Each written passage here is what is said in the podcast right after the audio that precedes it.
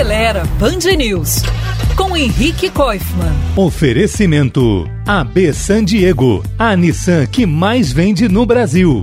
Ontem eu falei aqui sobre o Ram EV, EV, um sedã elétrico de luxo que está chegando ao Brasil e que eu tive a chance de dirigir. Além de todo o luxo e dezenas de recursos e acessórios de conforto, o que mais chama atenção nele é o desempenho. Basta uma triscadinha no acelerador para ele ganhar velocidade num piscar de olhos e fazer as suas costas colarem no banco. E isso é algo comum a quase todos os carros elétricos, mesmo os que não têm quase 500 cavalos de potência perto de 70 kg de força de torque que ele tem. Nesse tipo de carro, toda a força dos motores já está disponível nas primeiras rotações e com isso aceleram rapidíssimo, especialmente até os 40, 50 km por hora. Daí que minha recomendação para quem nunca guiou um automóvel desse é ter cautela e pisar pouco, até se acostumar com a resposta agressiva do acelerador. Isso pode evitar sustos e prejuízos.